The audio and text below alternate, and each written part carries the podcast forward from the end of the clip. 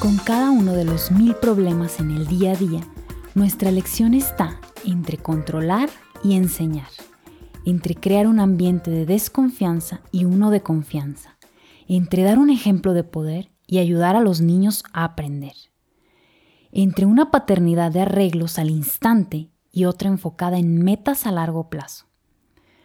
Vamos a enumerar seis alternativas cuando tenemos que limitar las opciones. En lugar de los gritos, premios y castigos, control o suspensión del amor, partiendo de que la eficacia de estas pautas van a depender de nuestra capacidad emocional de vincularnos, como la calma, la paciencia y sobre todo mirar desde el punto de vista del niño o adolescente. Número 1. Decidir en conjunto. No se trata de determinar qué tanto darles a escoger a los hijos, sino de cómo mantenernos activos e interactivos acerca de la forma de ayudarlos a decidir. Nuestra labor consiste en alimentar su sentido de autonomía y también en idear juntos formas de negociar soluciones.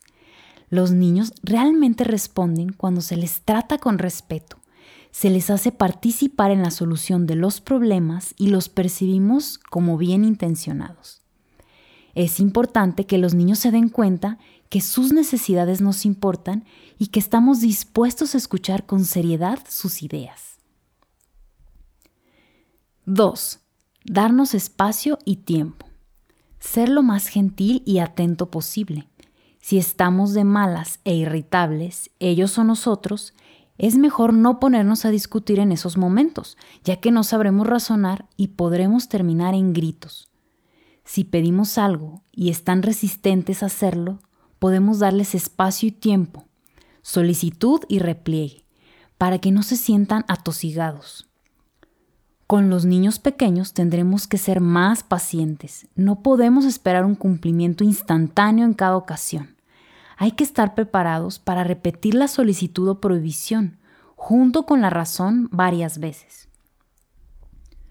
No es razonable pensar que los niños obedezcan siempre.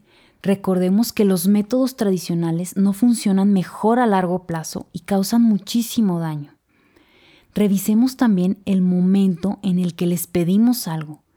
Tal vez si están dispuestos a hacerlo, pero están muy entretenidos armando un, un rompecabezas, por ejemplo.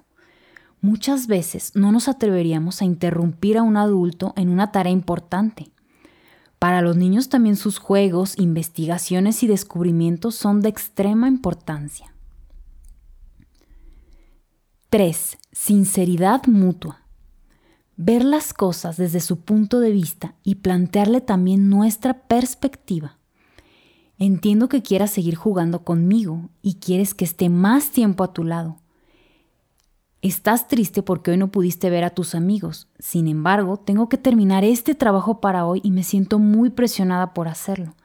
¿Qué te parece si mañana vamos tú y yo al parque? Aún un hijo de 12 años, por ejemplo. Me doy cuenta que estabas muy entusiasmado por asistir a fiestas, pero siento que todavía no es tiempo de que salgas tú solo por la noche, explicando más razones. Si esto provoca un resentimiento amargo en nuestro hijo, tal vez haya otra parte de su vida para la que podamos ofrecerle más libertad de elegir. Por ejemplo, sobre su ropa o el tiempo de uso de sus aparatos electrónicos. Si quieres ponerle un nombre podría ser apoyo por daños y perjuicios a la autonomía. 4. Explicar las razones. Porque lo mando yo o porque soy tu padre, no es una razón en absoluto, es un llamado a la fuerza bruta. Las solicitudes que hacemos se pueden explicar incluso a los pequeños con palabras que entiendan. Ofrecer explicaciones no nos garantiza que un niño acepte completamente nuestras demandas, pero hace más probable su aceptación. Todas las personas merecemos una explicación cuando alguien limita las opciones. Ahondaremos más de este punto en el siguiente episodio. 5. Convertirlo en un juego. Usando nuestra imaginación y la suya puede ayudarnos a encontrar diversión cuando hagan cosas que no sean por sí solas divertidas. Esto aplica para los niños pequeños. que al cepillo de dientes le hagamos unas alas de papel y se convierte en un avión que entra y sale de su boca. Que el señor Patito haga voces graciosas para ayudarlo a sentarse en su autoasiento. A los niños más grandes se les puede invitar a que piensen en diferentes formas de hacer alguna tarea determinada o que calculen cuánto tiempo les toma hacer algo de esta forma en vez de otra. Que la hora de recoger el cuarto sea el momento de poner su canción favorita a todo volumen mientras bailan. Convertirlo en algo divertido o haciéndoles bromas.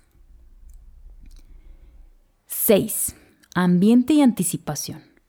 Un ambiente casa lo más adecuado a la edad, sobre todo para niños pequeños, nos va a ahorrar muchos nos, prohibiciones, riñas, frustraciones, enojos y accidentes.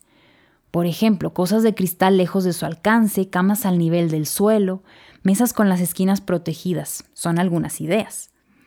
La anticipación también es clave para ir preparándolos a lo que va a ocurrir. Sea mayor su cooperación, acepten más rápido lo que sigue, estén más confiados y seguros de lo que va a pasar. Esto desde que son bebés. Te voy a cambiar el pañal, vas a sentir frío en tus nalguitas. Vamos a ir a un lugar donde hay muchas personas y va a haber más ruido.